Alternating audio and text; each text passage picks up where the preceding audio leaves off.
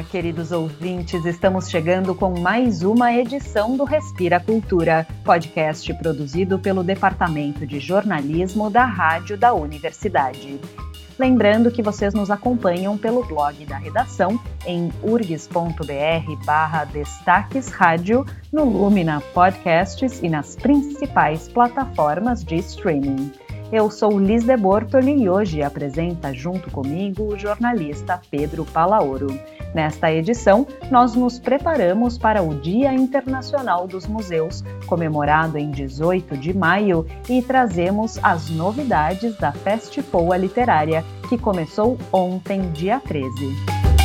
Olá, Liz e ouvintes. Aqui Pedro Palaoro.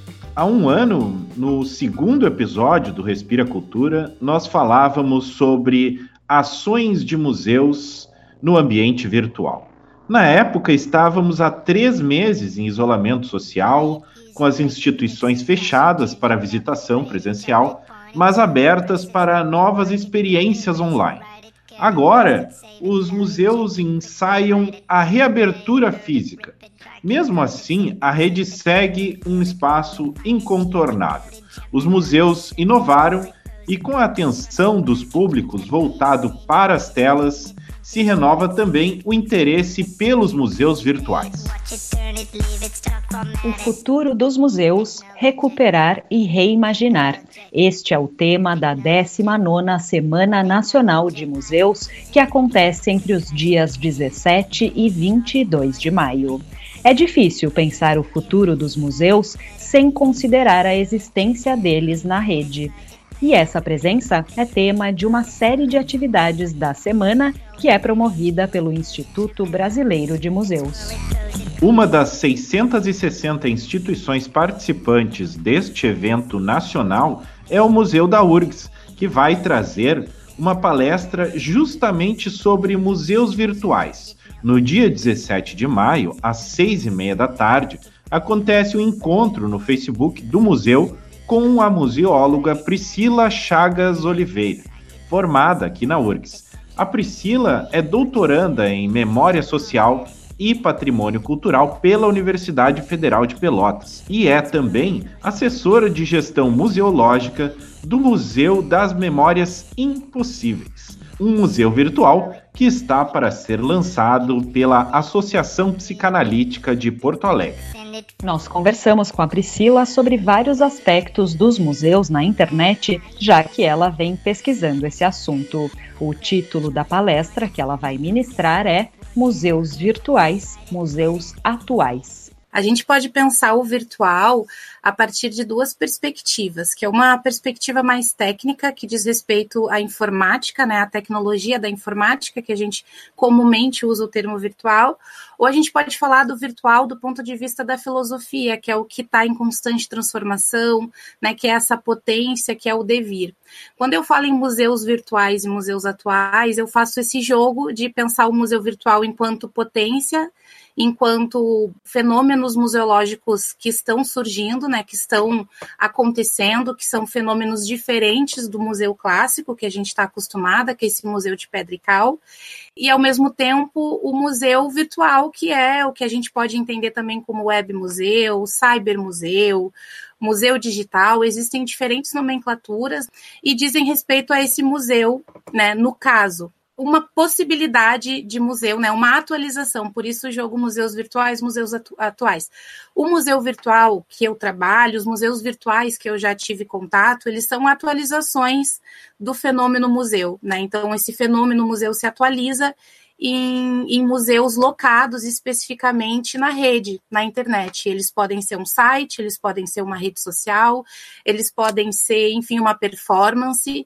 Então, é uma ideia bastante alargada da possibilidade de ser museu. Esse alargamento da ideia de museu resulta de um processo que começou há várias décadas e que também envolve uma atuação mais intensa de museus tradicionais na rede a motivação para esse movimento tem a ver com as mudanças nos hábitos dos próprios públicos. A gente percebe que esse fenômeno uh, no Brasil ele vem desde os anos 90, né?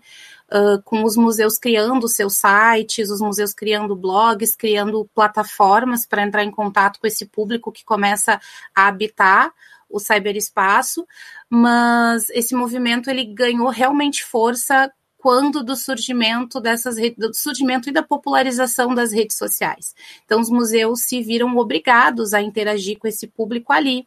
Num primeiro momento, os museus eles transformam esses espaços como espaços de divulgação de, de atividades, de convites, um pouco para falar sobre as suas funções, mas hoje pós-pandemia é que a gente teve realmente uma mudança muito grande assim do, do, do, campo como um todo. A crise sanitária que fez muitos museus fecharem ou restringirem as visitas presenciais tornou mais urgente a reflexão sobre como a rede é um espaço de interação e não só de divulgações a Priscila identifica uma ampliação da visão dos museus em relação às potencialidades do mundo virtual. Não adianta só eu informar o que o museu faz, porque infelizmente a gente vive um tempo muito complicado em que as instituições não podem estar abertas como era em outro momento.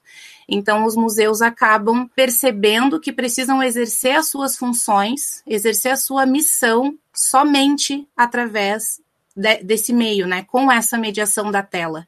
Então, o, eu percebo que os museus realmente começaram a abraçar isso, começaram a entender melhor a ferramenta, e é muito importante entender esse universo, é um outro universo.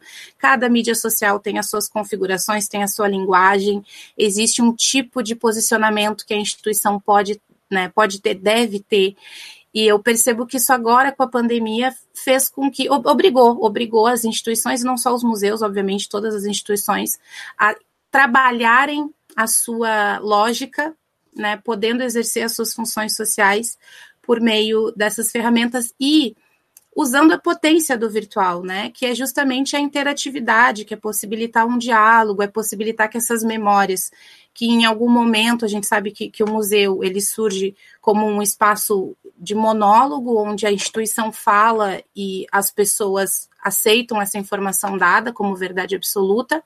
E hoje a gente vive um outro paradigma, principalmente com o surgimento dessa, dessa mídia, que é o diálogo, que é possibilitar a construção né, coletiva dessas memórias, é trazer diferentes narrativas para a história, justamente para confrontar a ideia de que existe uma história absoluta, né, uma, uma verdade, uma narrativa absoluta. Ao mesmo tempo em que intensifica as formas de interação e diálogo, o virtual também traz inúmeros questionamentos para os museus no que diz respeito às funções deles. Por exemplo, como falar de preservação do patrimônio em um meio marcado pela efemeridade? Isso é uma questão bastante complexa para a gente que trabalha com museu, né? Porque a gente parte do pressuposto uh, de que a gente documenta, a gente pesquisa e a gente preserva pensando na permanência, o máximo de tempo que a gente puder. Quando a gente fala do museu, que é esse museu nato digital, o museu que nasce, né? O museu que eu trabalho, é um museu que existe online, somente online. Nós não temos, não, não temos uma sede. Assim como o Museu de Memes, que é vinculado à Federal Fluminense, ou o Museu da Pessoa, que é o primeiro museu virtual do Brasil, tal.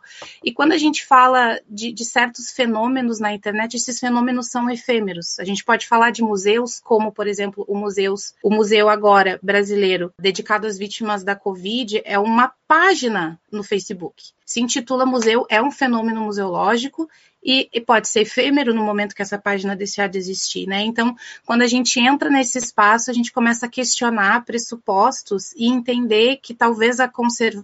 talvez a, a preservação nesse espaço se dê na medida em que esse espaço tem relevância e que as pessoas tenham engajamento nesse universo e que por conta desse engajamento esse espaço acaba se mantendo, né? Quem fala isso é uma autora que trabalha hoje no Brasil muito bem o assunto, que chama Vera Dodebey. Ela diz que pensar o museu nesse espaço, pensar o patrimônio nesse espaço, talvez seja retomar a um, aquele momento da nossa história em que a gente preservava os mitos através da oralidade, em que a gente passava de um para o outro a história, a história se mantém na medida em que a gente compartilha. Então, na medida em que a gente compartilha e se engaja nesses projetos que estão num espaço que é efêmero, ele vai continuar existindo. A Priscila também chama atenção para o fato de que as tecnologias digitais proporcionam uma capacidade de armazenamento imensa, o que auxilia na informatização dos acervos.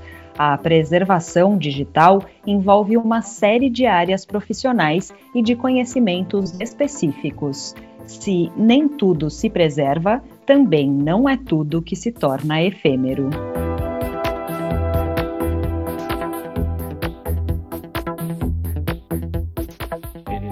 Um museu virtual está prestes a nascer. A Priscila Chagas Oliveira faz parte da equipe do Museu das Memórias Impossíveis, que vai ser lançado na próxima semana. O IN do Impossíveis está entre parênteses e escrito com N. Os criadores quiseram fazer uma brincadeira com a palavra, unindo o possível ao impossível e também ao inconsciente e ao indizível é um museu que busca destacar histórias e narrativas, acolhendo as produções de sujeitos vindos de lugares discursivos fragilizados nos laços sociais.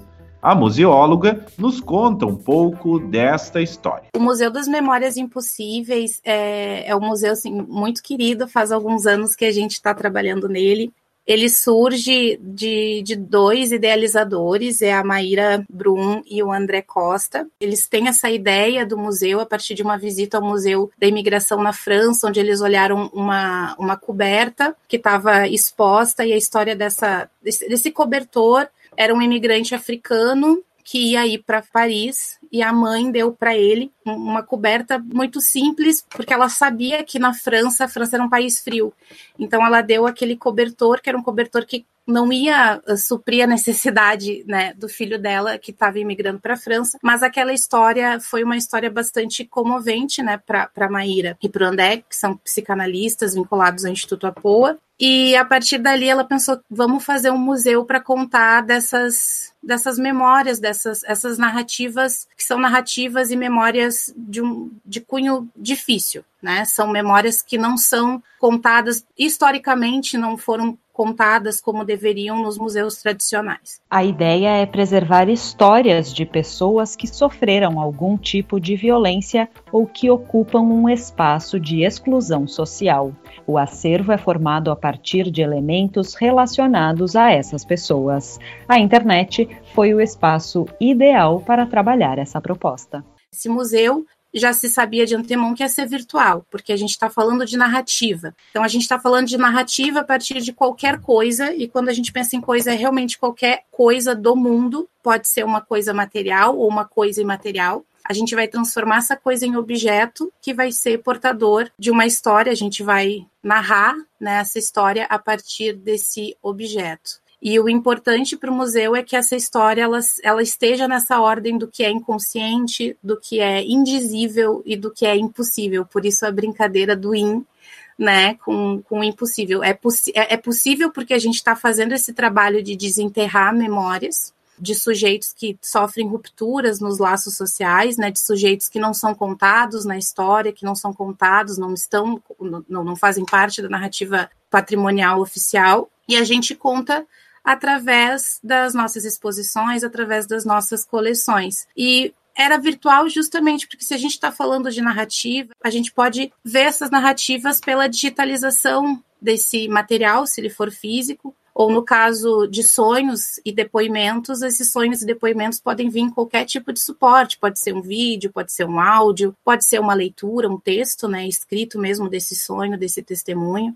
Então, eu acredito que no tempo que a gente vive hoje, não tem nada mais importante do que através da memória a gente poder resistir e poder fazer assim jus às violências que as pessoas sofrem, né? As violências que a gente vê diariamente estampadas nos jornais, principalmente hoje no Brasil. O lançamento do Museu das Memórias Impossíveis vai acontecer no dia 22 de maio, sábado, às 10 da manhã.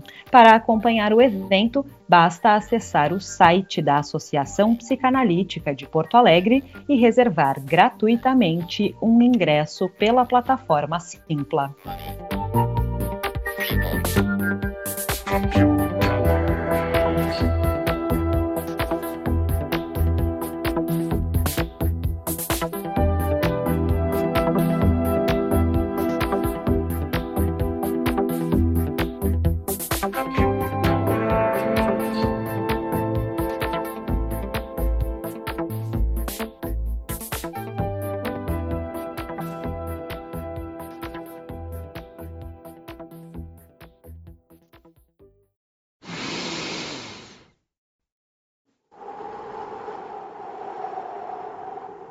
Respira Cultura.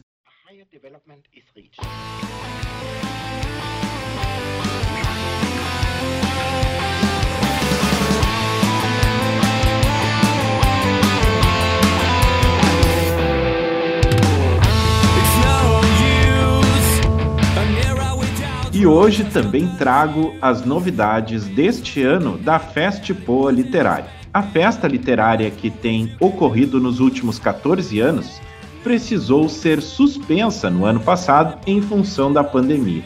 Neste ano, o evento chega à sua 13ª edição com uma dupla de homenageados, os autores Ana Maria Gonçalves e Sérgio Vaz. As atividades ocorrem até o dia 17 de maio, integralmente online. O evento traz 50 convidados para os seus debates, que serão todos transmitidos pelo canal oficial do evento no YouTube.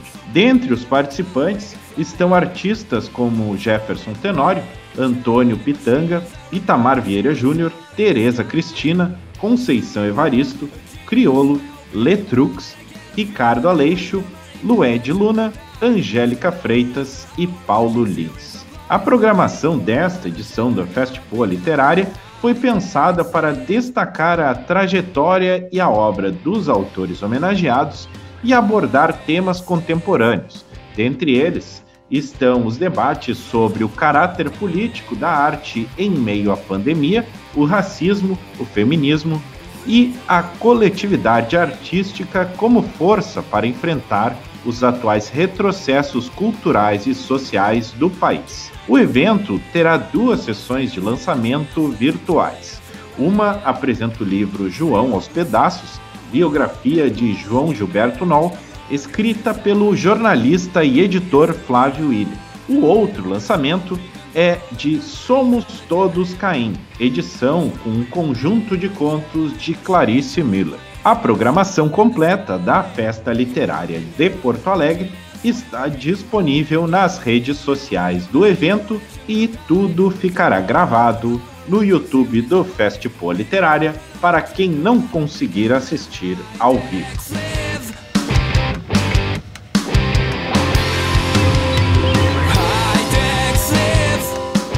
Para o nosso momento de leitura de hoje, um dos homenageados da Festipoa Literária deste ano, Sérgio Vaz. Ele é um dos fundadores da Cooperifa, que é a cooperativa cultural da periferia em São Paulo, e do Sarau da Cooperifa, além de diversos outros eventos culturais. Ele é poeta e escritor, publicou dez livros até agora, recebeu diversos prêmios por seus trabalhos e traz nas suas rimas a sua força, a observação do mundo ao seu redor. Do livro de 2016, Flores de Alvenaria, a gente lê agora o poema homônimo. Dá-me tua mão, amor. A madrugada tem olhos que machucam e as ruas estão cobertas de pequenas estrelas anunciando que o passado sombrio caminha contra a liberdade do futuro. A neblina tem olhos que delatam, e noites sem pão nem flores querem de novo sentar à nossa mesa, já tão farta de antigas dores. Corpos negros sangram nas calçadas, e enquanto o asfalto trama o fim da paz, o sangue dos famintos escorre surdo no rap triste e nas filas dos hospitais. No calendário, os dias marcham com velhas botinas. É inverno em plena primavera e o outono não tem fim deixando marcas profundas em nossos corações que sonharam ser orquídea com a mesma força do capim. Não te larga de mim, amor. Entre cegos e tiranos modernos, entre rosas e espinhos, de mãos dadas tenho força para caminhar. O vento sopra os fantasmas para as praças, o ódio com gás é servido nas mesas dos bares, os lobos clamam a carne da desgraça e sorrir já não é permitido em nossos lares. Chama teu amigo, amor, a irmã do teu amigo, a amiga do teu amigo, dos prédios altos às flores de alvenaria. Chama todo mundo, seja lá quem for. Eles não sabem que, de tanto sangrar, nessa pele dura de mãos calejadas, escorre vinho em nossas veias e se servem na taça que a vida está por um tris. Cantemos em nossa festa, bora lutar, Bora ser feliz.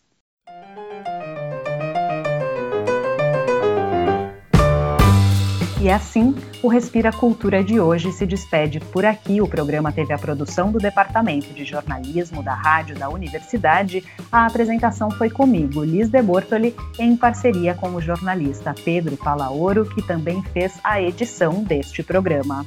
Na trilha sonora, a gente ouviu Technologic com Daft Punk, Computer World com Kraftwerk e High Tech Slave com a Big Stone Crew.